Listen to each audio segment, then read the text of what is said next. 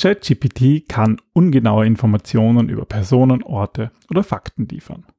Diesen Warnhinweis gibt ChatGPT all seinen Nutzern. In unserem mehrmonatigen Selbstversuch haben wir herausgefunden, dass zumindest diese Aussage stimmt. Die lustigsten Episoden aus unseren Tests teilen wir hier mit euch. Willkommen beim Design Thinking Podcast, weil Innovation kein Zufall ist. Hier gibt es Tipps und Tricks aus dem Beratungsalltag von Ingrid und Peter Gerstbach, damit du innovative Lösungen entwickelst und erfolgreicher bei der Arbeit bist. Und jetzt geht's los. Viel Spaß! Hallo und herzlich willkommen zum Design Thinking Podcast. Hallo Ingrid. Hallo Peter, hallo liebe Hörerinnen und Hörer. Wir versprechen, diese Episode ist nicht mit ChatGPT geskriptet. Nein, um Gottes Willen. Der ist jetzt überhaupt bei uns rausgeflogen wieder. Ja, wir probieren wirklich gerne innovative Sachen aus. Das gehört natürlich irgendwo zu unserem Job. Ähm, deswegen, ja, waren, war waren wir auch natürlich neugierig, was ja doch gerade so ein Hype ist und überall, also ähm, wenn ich zum Beispiel auf Facebook gehe, kommt dann immer gleich die Werbung, erstellen Sie Ihre Stellenanzeige mit ChatGPT oder. Das haben wir auch probiert. Haben wir das schon? Na, irgend, na du hast gesagt, das klingt wie eine Stellenanzeige. Ah, ja, na gut, ja, die klingen wirklich alle gleich, als wären sie von ChatGPT. Ja, ja, aber dazu das kommen wir noch. Ja. Wir haben ja in der Folge 525 einen Selbstversuch mit ChatGPT gemacht. Uh, da habe ich einen Shitstorm bekommen. Also nicht wirklich einen Shitstorm, sondern das haben wir auf ähm, LinkedIn, glaube ich, geteilt und also es war überhaupt kein Shitstorm, aber es war dann eine Nachricht von einer Hörerin, also von einer meiner Kontakte, die zum ersten Mal eine Episode von uns gehört hat. Und sie hat gesagt, sie war entsetzt, wie sie das gehört hat. Also zuerst hat sie sich gedacht, das kann sie nicht glauben, dass das von mir ist. Und sie war dann erleichtert, wie sie zum Ende gekommen ist, aber sie ist so entsetzt gewesen. Und dachte, oh je.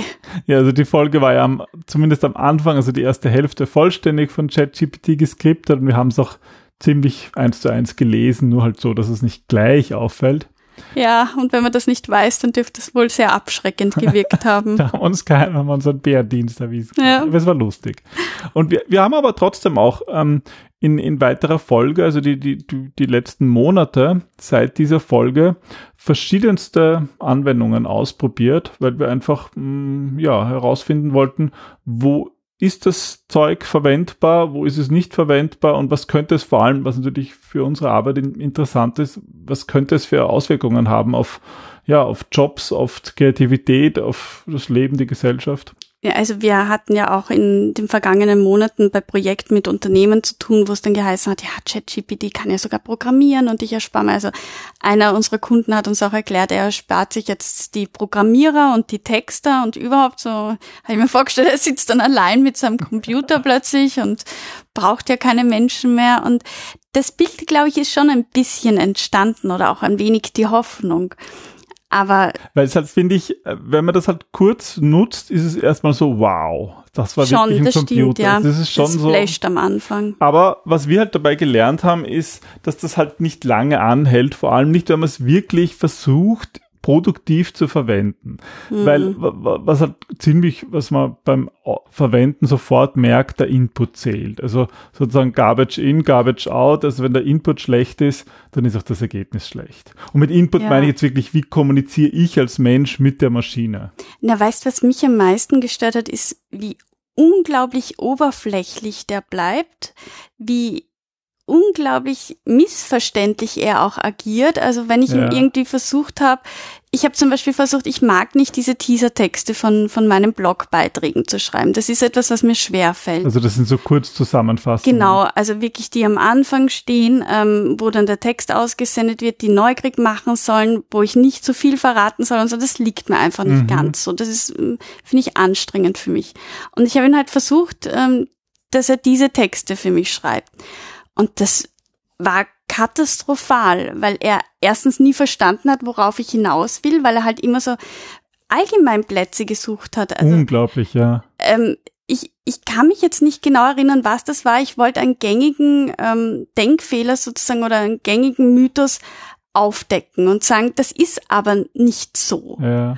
Und er hat es nicht geschafft, von dem, dass ich eigentlich sagen will, das stimmt nicht, ist er immer wieder und genauso spielt es sich im Design Thinking ab. Ich meine, das ist halt spannend. Deine Artikel sind halt oft so, du, du greifst psychologische Themen auf, die manchmal die eben nicht Mainstream sind. Eh, und, und damit und kann er nicht. gehst mit Feinheiten hinein, wann sozusagen die übliche heran, keine Ahnung, nimm, nimm Selbstmotivation. Ja, da, wenn man da sagt, gib mir zehn Tipps für Selbstmotivation, schießt er da zehn raus und wenn man die vergleicht mit so irgendwelchen Artikeln, die halt irgendwelche äh, mittelmäßigen Texte geschrieben haben, dann ist das ist das ähnlich. Aber deine Artikel sind halt mhm. halt von dir geschrieben und speziell und gehen halt auf, auf Ebenen, wo der einfach, der kann das nicht, der kann nicht Na, das eh, und das ist das Problem. Also auch wenn du sagst, gib mir zehn Selbstmotivationstipps, sind die sicher drei sind einzigartig von den zehn und die anderen ähm, sieben wiederholen eigentlich nur ja. die drei und greifen sie ja. anders auf und formulieren sie anders. Und das ist halt, Echt, also ich habe es ziemlich schnell aufgegeben. Als Texter finde ich das total. Ich habe auch mit jemandem vom Handelsblatt darüber gesprochen, ja. der ähm, also der hat mich interviewt für, ich glaube, da ging es sogar um Motivation. Und wir haben darüber gesprochen, inwiefern das vielleicht Journalisten sogar die Arbeit erleichtern. Und er hat gemeint, ja, es wird die Arbeit erleichtern, weil halt äh, mehr Menschen das nutzen werden. Dadurch werden mehr schlechte Texte hinausgeschickt werden und die werden sich sozusagen selber eliminieren, weil mm. einfach nur Bullshit rauskommt. Also jetzt schon so viel un unsäglich schlechtes und Zeug. Die Guten, also ist zumindest eine Hoffnung. Ich weiß nicht, ob er das richtig sieht, weil ich denke mir, wenn noch mehr Information rauskommt, dann werden die Leute irgendwann zumachen. Aber er hat halt gemeint, naja, vielleicht wird so einmal der Wert von einem richtig guten Journalisten erkannt. Ja, vielleicht muss man das dann einfach unterscheiden. Also wir haben, wo halt vielleicht nicht Journalismus gefragt ist, sind ja auch so Social Media Texte. Hm. Und da müssen wir sagen, damit tun wir uns eigentlich auch immer schwer. Ja, weil irgendwie auf Social Media brauchst du doch irgendwie so eine gewisse Lockerheit. Und wenn man allzu ernst schreibt, dann kommt das nicht so gut an. Deswegen ja, haben wir uns gedacht. Das ist einfach ja, auch nicht unser Stil.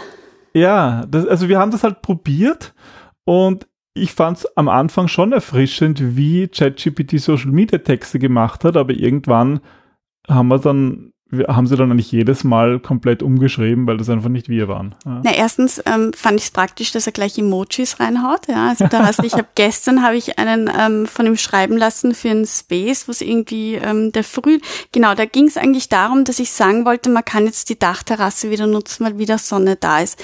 Und ähm, ich habe den Text an Peter geschickt, um ihn anzusehen und er und da stand halt drinnen, wir hätten unseren Raum aufgeräumt endlich und jetzt kann man die Terrasse wieder nutzen. Und der Peter schaut mich an und sagt so, was für einen Raum? Wir haben einen Innovationsraum, der jetzt seit Monaten täglich in Verwendung ist. Haben wir endlich auf, was willst du sagen?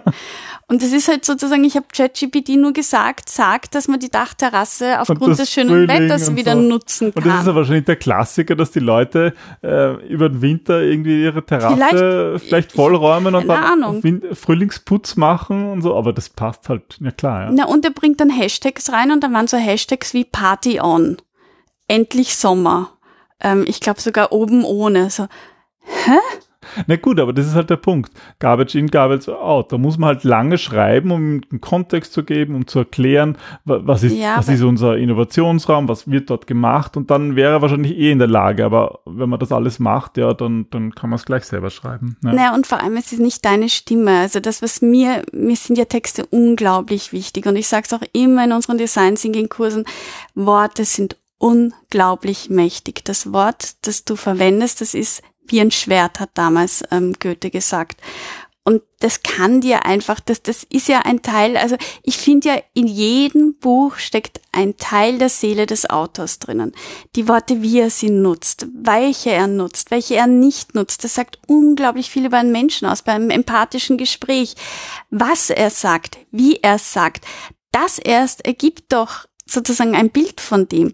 Das kann ich nicht an eine Maschine auslagern. Ich hätte mich total gefreut, wenn er für uns Social Media macht, aber das wären nicht ja. wir. Und das Spannende ist, die Leser merken es auch. Ja, das stimmt. Also wenn man wirklich eine individuelle Note haben will, dann ist das einfach nichts. Ja, für irgendwelche langweiligen, mittelmäßigen Texte, die immer gleich klingen, kann das funktionieren, aber ja, wer will die schon lesen? Hm. Ja, was wir auch ausprobiert haben, ähm, und das fand ich spannend, oder da auch ich wieder, das faule Ingrid-Ich in mir, gedacht, das funktioniert, ist Recherche.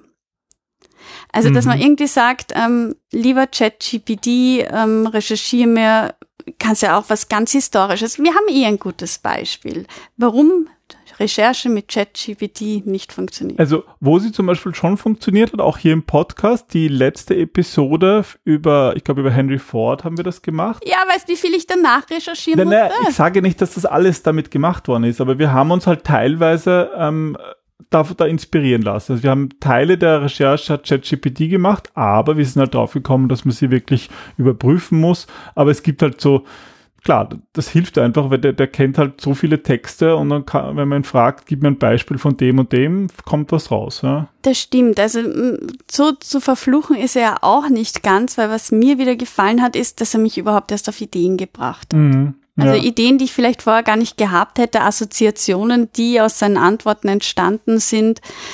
Also das ist auch vielleicht so, ist noch was anderes als Recherche, aber so dieser Anwendungsfall als Ideengeber, da ist es halt gut, zu einem Thema ein paar Ideen zu generieren und ich finde die Breite, die ist halt, ja, ein, ein, ein allgemein gebildeter Mensch kann diese Breite eigentlich gar nicht abdecken, mm. die, die halt ChatGPT mm. abdecken kann. Dafür ist halt ein allgemein gebildeter Mensch, bringt halt anderes da an Qualität hinein. Aber sowas wie, generiere mir zehn Ideen, wie man in Unternehmen kreativer sein kann. Da, da kommen einfach zehn Dinge, wo man denkt, äh, ja, das wäre mir so im ersten Moment auch eingefallen.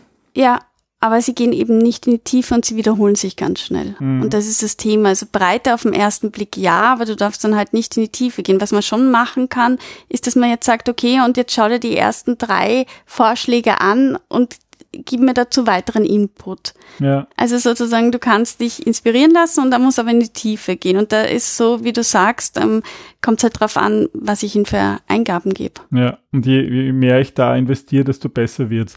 Aber da finde, also ich persönlich, ich brauche immer irgendwie ein Team. Ich rede gern mit Leuten beim Arbeiten. Mhm. Ja, zum Beispiel rede ich oft dann mit dir, weil ich, wenn ich irgendwas schreibe, dann kommen mir Gedanken und mir fällt nichts ein, dann frage ich dich. Und das ist halt etwas, das finde ich, kann ChatGPT diesen Aspekt übernehmen, weil man nicht so leer startet. Ich kann das sozusagen stimmt, mit ChatGPT ja. dieses leere Blatt-Syndrom vermeiden. Das stimmt, ja. Weil wenn ich irgendwie einen Artikel schreiben muss und ich so, puh, wie könnte ich starten? Und dann hilft es mir enorm, wenn ich ChatGPT frage, gib mir ein Inhaltsverzeichnis für diesen Artikel. Ich sage dann eh sofort, das ist Unsinn, aber ich kann diese fünf Punkte verändern und du von den fünf vier wegschmeißt und neu hinschreiben, aber ich habe nicht mehr dieses leere Blatt. Ja, du kommst ins Tun dadurch. Ich ja. meine, ärgerst dich manchmal, aber lass uns da gleich, lass uns vielleicht die, die für mich witzigste Episode erzählen. Ja, wie, wie die meisten, äh, die uns vielleicht schon etwas länger verfolgen, wissen, ich bin ja ein wahnsinniger Frühaufsteher. Ich liebe es in der Früh, einfach die Zeit zur Kreativität zu nutzen, keine Störungen zu haben. Und Peter ist das genaue Gegenteil. Der ähm, schläft ähm, lieber lang. Also wir haben es nie ausprobiert, nachdem ich dann auch sehr ungeduldig ich bin. Muss aufstehen in der Früh. Und aufstehen muss, ja. Aber ich bleib gern lang auf. Genau. Und du bleibst, noch was. Und was ich normalerweise nicht mache, aber was ich äh, dieses Mal gemacht habe, ist normalerweise ähm, wird mein Handy auch abgedreht, eigentlich sehr, sehr früh, ähm, damit, damit ich meine Abendruhe habe und dann gehe ich schlafen. Und das eine Mal habe ich mein Handy aufgedreht und ich habe so einen Lachkrampf bekommen. Ähm, also ich bin in der Nacht aufgewacht und dann habe ich kurz mein Handy aufgedreht, was ich normalerweise nie mache und habe ähm, so einen Lachkrampf beim Lesen einer Mail bekommen, dass Peter von oben äh, von seinem Arbeitszimmer gekommen ist und gefragt hat, was los ist. Und das Interessante war, er war schuld daran. Weil ich habe Ingrid eine E-Mail geschickt mit ähm, ja, einer etwas deprimierenden ähm, Konversation mit ChatGPT, ja. Und zwar ging es um eine, ging es um einen Artikel, der wird jetzt auch bald veröffentlicht. Mhm. Und zwar ein, ein, ein Artikel im, im Projektmagazin. Projektmagazin über Brainwriting. Und da habe ich mir auch gedacht, naja, ich werde gewisse Recherchedinge, werde ich ChatGPT zur Hilfe nehmen. Ähm, und zwar ging es konkret darum, es gibt ja unterschiedliche Brainwriting-Varianten. Unterschiedliche Leute, die das erfunden haben. Und ich wollte halt für den Artikel irgendwie so zurück auf die ursprüngliche Variante. Und da muss man halt sagen, das Internet ist voll mit Beschreibungen über Brainwriting und ich habe wirklich das Gefühl, jeder schreibt Dinge vom anderen ab und keiner weiß eigentlich mehr, wer damit begonnen hat. Und da habe ich mir gedacht, na, vielleicht weiß es ChatGPT. Und das Ergebnis, liebe Hörerinnen und Hörer, war, dass wir jetzt, ich glaube, zwei oder drei Bücher aus dem Jahre Schnee kaufen mussten, weil Peter in eine Diskussion mit ChatGPT gekommen ist. Und ich habe mir das wirklich, ich habe so lachen müssen, weil ich habe mir das wirklich so vorgestellt, es wird da ein total, ich kenne ja Peter, wenn er verwirrt ist und dann, dann, dann ist er irgendwie in so einem Nebel drinnen. Und ich habe mir vorgestellt, wie Peter da in diesem Nebel mit seinem Blick, den er dann immer hat, wenn er verwirrt ist, da sitzt und gegenüber so ein Computer, der ungefähr denselben verwirrten Blick hat und die zwei sich anschauen.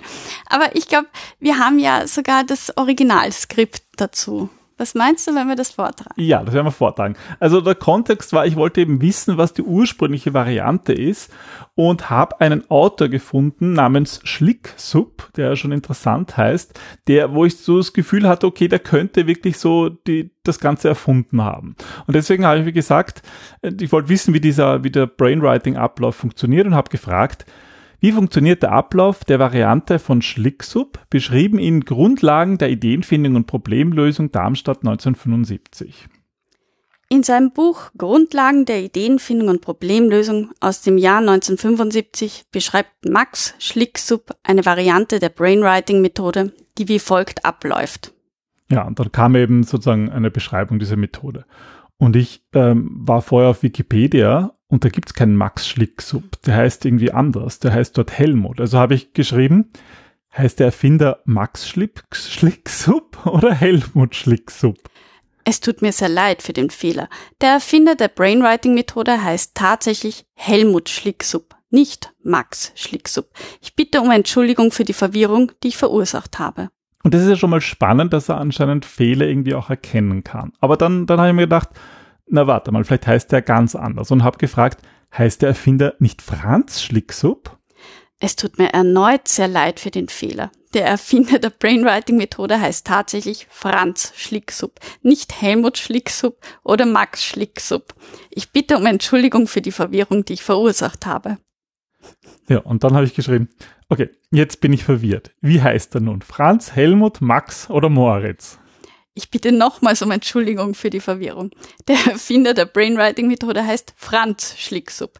Der Name Helmut Schlicksub ist mir in meiner vorherigen Antwort versehentlich unterlaufen und die Namen Max und Moritz haben keinen Bezug zur Brainwriting-Methode. Nochmals mein Bedauern für die entstandene Unklarheit. Und da muss man halt jetzt wirklich sagen, es ist falsch, was er gesagt hat und seine ganzen Korrekturen sind falsch. Und das habe ich ihm halt auch geschrieben und gesagt, ich will ihn jetzt auf den richtigen Dampfer bringen. Und habe geschrieben, das ist alles falsch. Brainwriting wurde von Sabine Schlicksub erfunden. Es tut mir sehr leid, aber auch diese Aussage ist falsch. Es gibt keine Person namens Sabine Schlicksub, die als Erfinderin der Brainwriting-Methode bekannt ist. Und jetzt haben wir gedacht, okay, ich muss ihm helfen. So ein Unsinn. Er heißt Helmut. Also er heißt wirklich Helmut. Es tut mir sehr leid, aber ich habe mich in meiner vorherigen Antwort erneut geirrt. Der Erfinder der Brainwriting-Methode heißt tatsächlich Franz Schlicksub, nicht Helmut Schlicksub oder eine andere Person. Ja, und dann war ich wirklich schon äh, ja äh, etwas etwas durcheinander. Aber geschrieben, nein, es ist immer noch falsch. Es tut mir leid, wenn meine vorherigen Antworten ungenau waren. Ich habe weitere Nachforschungen durchgeführt und kann nun bestätigen, dass es tatsächlich keine eindeutige und offizielle Quelle gibt, die den Erfinder der Brainwriting-Methode eindeutig benennt. Einige Quellen nennen Franz Schlicksub, während andere Helmut Schlicksub oder Sabine Schlicksub erwähnen. Es gibt jedoch auch Quellen, die den Ursprung der Methode nicht auf eine einzelne Person zurückführen, sondern auf eine Gruppe von Wissenschaftlern und Praktikern, die in den 1960er Jahren nach alternativen Methoden zum traditionellen Brainstorming suchten. Und ich finde, das ist so ein Beispiel, was irgendwie zeigt, dass das so, so gefährlich ist, weil das meiste, was er sagt, stimmt. Ja, es ist ja wirklich schwierig, es auf eine einzelne Person zurückzuführen. Und ich habe dann auch wirklich noch recherchiert und 50 Jahre alte Bücher gekauft und mir das angeschaut. Aber er verbindet hier ich habe ich hab begonnen, na, er hat begonnen mit Franz Schlicks oder mit Max hat er begonnen und ich habe dann mit Sabine gemacht und plötzlich ver, vermischt er das alles und ja, da, aber ich hatte halt wirklich das Ziel, ihn einfach zur Wahrheit zu bringen und habe geschrieben, kann es sein, dass ich dich total verwirrt habe? Und, und das war so ein Tipp, den ich im Internet auch gelesen habe. bitte ignoriere alle meine Eingaben hier und sag mir nochmals, wer der Erfinder von Brainwriting ist. Weil das soll eben dabei helfen, dass er sozusagen vergisst, was ich ihm für falsche Namen gesagt habe. Natürlich kann ich das gerne tun. Der Erfinder der Brainwriting-Methode ist Franz Schlicksub, ein deutscher Psychologe und Hochschullehrer, der die Methode in den 1960er Jahren entwickelt hat. Er heißt aber Helmut. Es tut mir sehr leid, aber ich habe mich erneut geirrt. Tatsächlich ist der Name des Erfinders der Brainwriting-Methode Helmut von Thümen, nicht Franz Schlicksub oder eine andere Person. Und dann war ich wirklich verwirrt. Ich habe vorher auf Wikipedia geschaut. Es gibt tatsächlich einen Helmut von Thümen.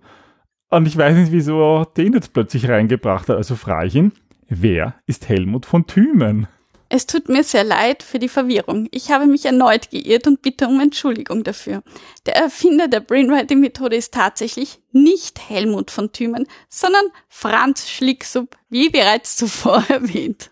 Ja, und dann habe ich abgebrochen und im antiquariatischen Buchhandel das Buch von Helmut Schlicksub gekauft und ich habe es vor mir liegen.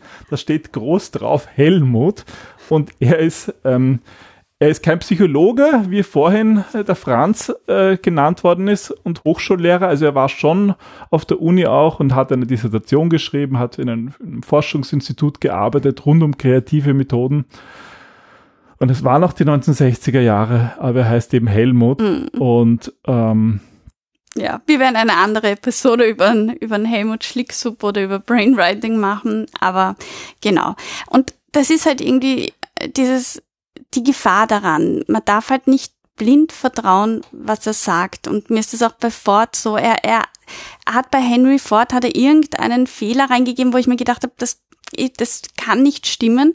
Und nach kurzer Recherche bin ich auch drauf gekommen, es stimmt einfach nicht. Also ich weiß nicht, du kannst ihn dann fragen, woher er die Quelle hat, aber, aber da kommt nie was. kommt nie ja. irgendwas. Und es ist so unglaublich gefährlich, ihn als, also, dann kannst du gleich selber recherchieren. Ja.